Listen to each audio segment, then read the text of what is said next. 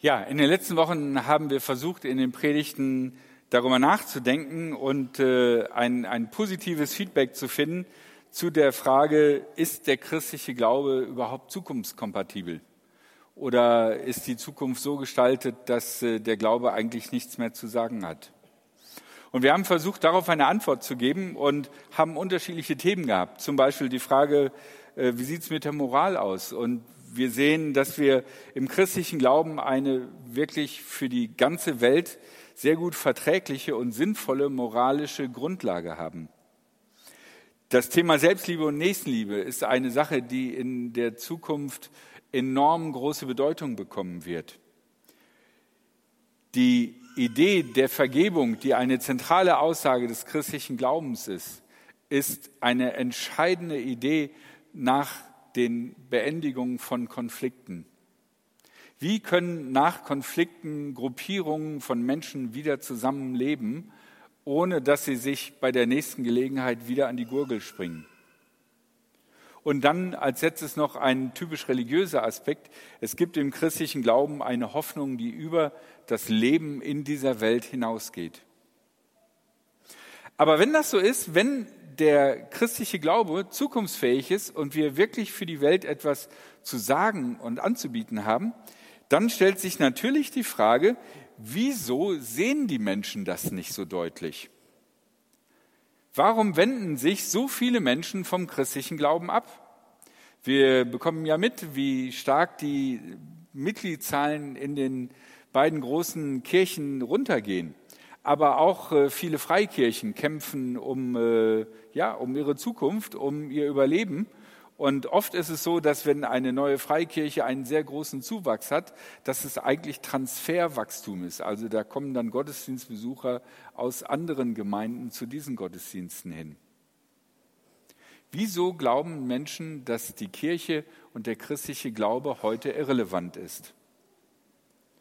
Wieso entscheiden sich auch so viele Menschen für andere religiöse Angebote? Freiburg ist eine relativ, ja, quasi säkulare Stadt. Es gibt nicht so viele Christen und Christinnen, aber trotzdem gibt es ja sehr, sehr viele religiöse Gruppierungen und enorm viele religiöse Angebote, ähm, wo Leute auch viel Zeit und viel Geld äh, in die Hand nehmen, um äh, da mitzumachen. Und äh, ich habe in der letzten Woche im Urlaub darüber nachgedacht, äh, ja, hm, was sage ich Ihnen jetzt in der Predigt?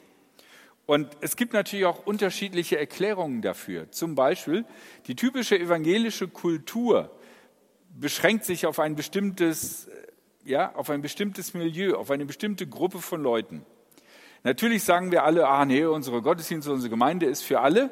Aber wenn man in mehrere evangelische Gottesdienste geht, dann sieht man, ja, aber zufälligerweise trifft man immer eine bestimmte Sorte von Leuten an und andere Sorten von Leuten sieht man da weniger. Man kann beim Alter anfangen, beim Bildungsstand, bei Interessenssachen. Und wir sind von unserem Milieu und unserem Kulturkontext eingeschränkt. Aber ich bin mir nicht sicher, ob wirklich da der Hund begraben wird. Ich glaube, so ein Smartphone hat doch jeder, egal aus welchem Milieu er kommt. Ich meine, die meisten über 60-Jährigen haben ein Smartphone, trotz allem. Okay, man muss hin und wieder die Enkel fragen, aber äh, es läuft. Ohne will man auch nicht mehr. Und äh, selbst Leute, die kein Geld haben, haben irgendwie noch Geld, um sich irgendwie ein Smartphone zu leisten. Also das Smartphone ist eine Sache, die komplett milieuübergreifend funktioniert. Warum macht das der christliche Glaube nicht so richtig? Und ähm, es ging Richtung Wochenende und ich habe gedacht, boah, Mann, jetzt muss ich aber langsam echt eine Idee haben, was ich da sage. Und dann ähm, bin ich in eine Kirche gegangen, passiert mir manchmal, da, und das war eine sehr interessante Kirche, eine Kirche, die mit einem Kulturkonzept äh, in, in Brügge irgendwie versucht hat, äh, Leute zu erreichen. Ziemlich coole Sachen hatten die da. Und da war an einem Brett, so, so, so, so einem Infobrett, war ein, ein, ein, ein paar Sätze von äh, Richard Rohr äh, äh, aufgeschrieben. Und dieser Text hat mich, wie ich den gelesen habe, sofort umgehauen. Und ich habe gedacht, boah, das ist ein wirklich kräftiger Text. Und dieser Text ist auf Englisch, aber ich finde, es wäre gut, wenn man den erstmal auf Englisch hört. Ich werde dann hinterher den auf äh, Deutsch lesen. Aber da ich mich nicht äh, jetzt auch noch mit einem entsetzlichen englischen Akzent da blamieren will, habe ich die Andrea gebeten, dass sie mir den Text vorliest. Und dann bist du, dann bin ich entspannter. Vielen Dank, dass du das machst. Also blamier ich mich jetzt dann. genau. Nein. Christianity is a lifestyle.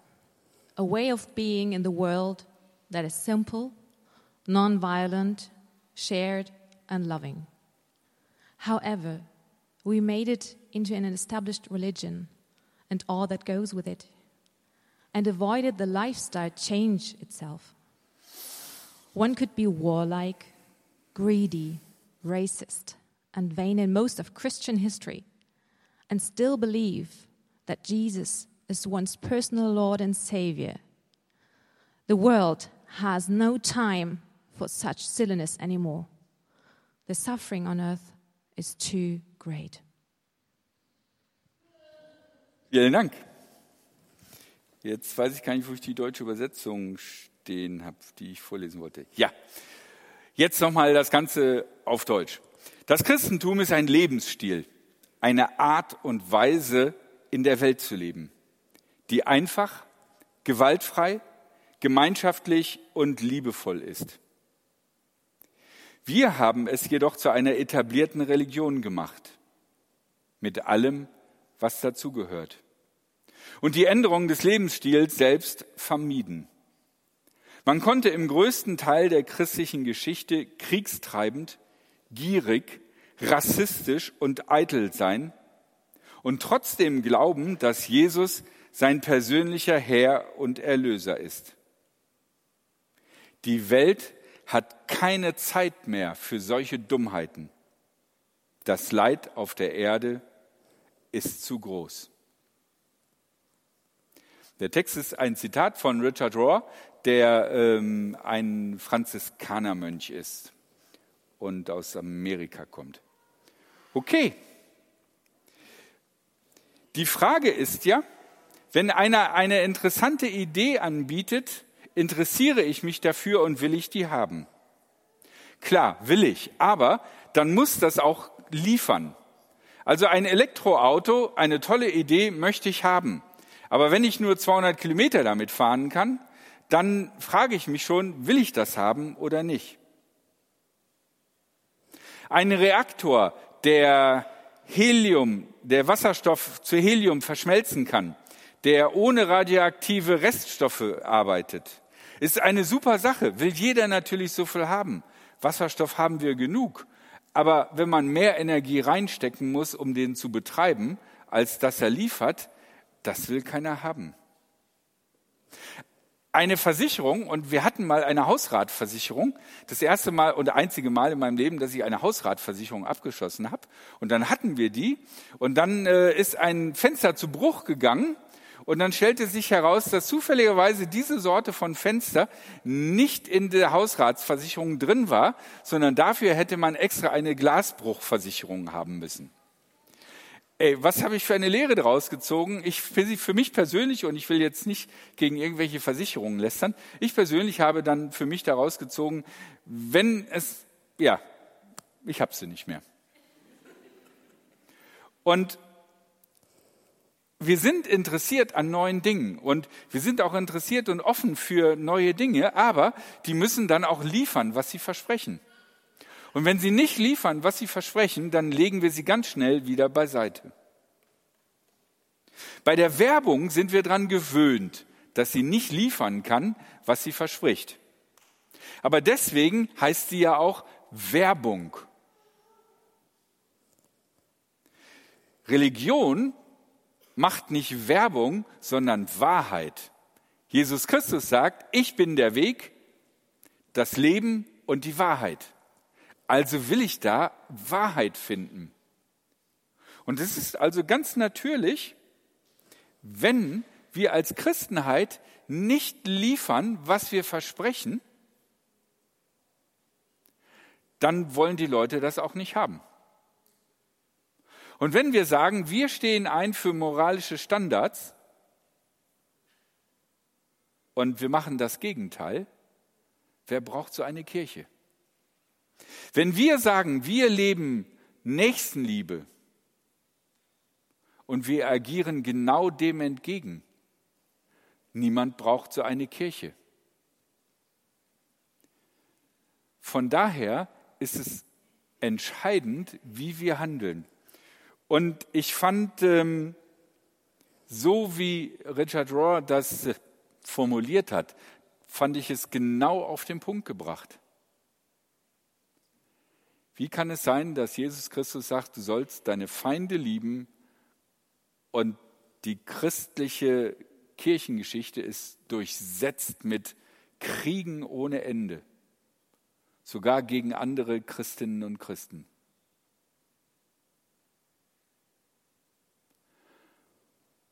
Von daher legt er da den Finger auf einen ganz wunden Punkt.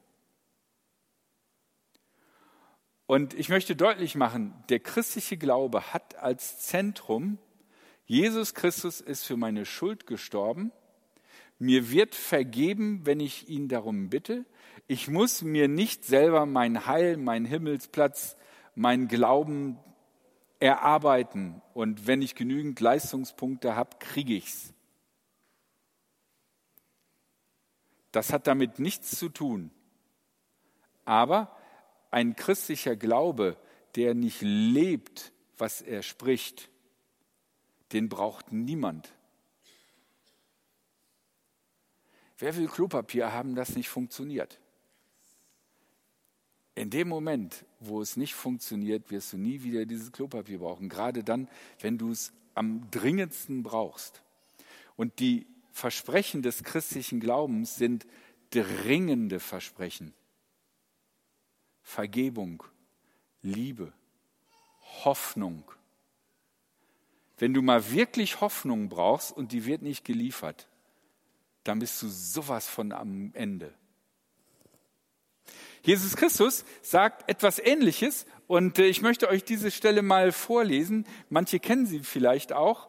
Ähm, am Ende der Bergpredigt, wo er ganz viele dieser Ideen, von denen, auf die Richard Rohr sich Bezug nimmt, äh, ausgesprochen hat, sagt Jesus, wer diese Worte von mir hört und sie befolgt, ist wie ein kluger Mann.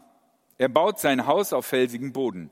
Dann kam ein Wolkenbruch, die Flüsse traten über die Ufer, die Stürme tobten und rüttelten an dem Haus. Doch es stürzte nicht ein, denn es war auf felsigem Untergrund gebaut.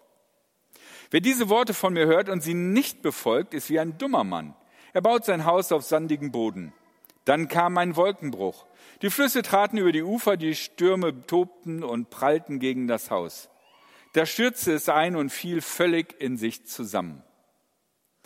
Oftmals wird dieser Text ähm, ausgelegt als Hinweis auf das jüngste Gericht.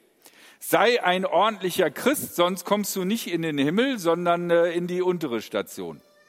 Aber ich glaube, man muss das gar nicht so lesen. Man kann das auch einfach lesen. Wenn ich in eine Krise komme und mein Lebenshaus richtig durchgeschüttelt wird, dann zeigt sich, auf was mein Lebenshaus gebaut ist. Und unter Umständen stelle ich fest, dass manche wichtige Teile, auf die ich mich verlassen habe, einfach so wegbrechen. Und ich werde erleben, was wirklich trägt. Und Jesus sagt, was wirklich trägt, sind meine Worte. Und es gilt nicht nur für unser persönliches Lebenshaus, sondern es gilt genauso natürlich auch für die Kirche. Ne? Stellt euch eine Gemeinde vor, die ein Gemeindehaus baut. Und sie hat all die Worte von Jesus gehört, jeden Sonntag im Gottesdienst irgendein Bibelvers. Aber sie handelt nicht danach. Und dann kommt eine Krise, Inflation. Die Leute haben weniger Geld. Die Leute überlegen sich, hm, wofür gebe ich noch Geld aus? Kirche? Kann das nicht weg? Ist das nicht zu teuer?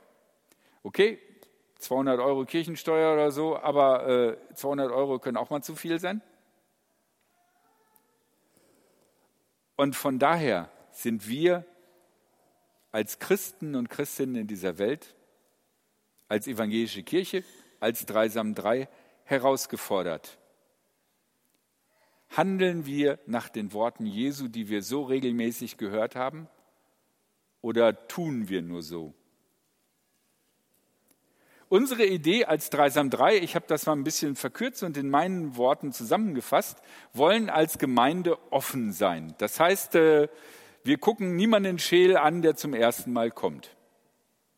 Überlegt euch mal, war das so? Wir wollen freundlich sein, nicht muffig. Wir wollen niederschwellig sein, das heißt, man soll sich hier zurechtfinden können und wohlfinden können, auch wenn man das erste Mal da ist oder nicht schon seit 30 Jahren erprobter Kirchengänger oder Gängerin ist. Wir wollen vergebend sein. Wie ist das in den mitarbeitenden Teams, wenn irgendjemand was richtig verkackt hat? Können wir einander vergeben oder tragen wir das nach, wenn es einen echten Konflikt gibt? Wir wollen eine Gemeinde sein, wo möglichst viele Menschen mitarbeiten. Wir wollen helfen und unterstützen im Glauben. In dem Glauben, der vielleicht frisch beginnt und in dem Glauben, der schon eine ganze Weile gelebt wird oder der gerade in eine Krise geraten ist. Und wir wollen das tun und darauf hinweisen auf eine persönliche Beziehung zu Jesus Christus. Handeln wir das? Lösen wir das ein? Oder kann das weg? Das ist die einfache Frage. Und das ist eine Frage, die sich jeder und jede von uns selber stellen muss. Und zum Glück, weil ich weiß, dass ich nicht immer das alles einlöse, sondern nur partiell, frag nur meine Familie, die werden sagen, naja, ähm, Liebe, für mich da sein. Ähm, zum Glück haben wir gehört, dass Gott gerne vergibt, aus seiner Liebe heraus. Es geht also nicht darum, dass wir uns hier unser Heil zusammenbasteln, sondern es geht darum, dass wir glaubwürdig und ehrlich und aufrichtig in dieser Welt leben und das tun, von dem wir so oft geredet haben.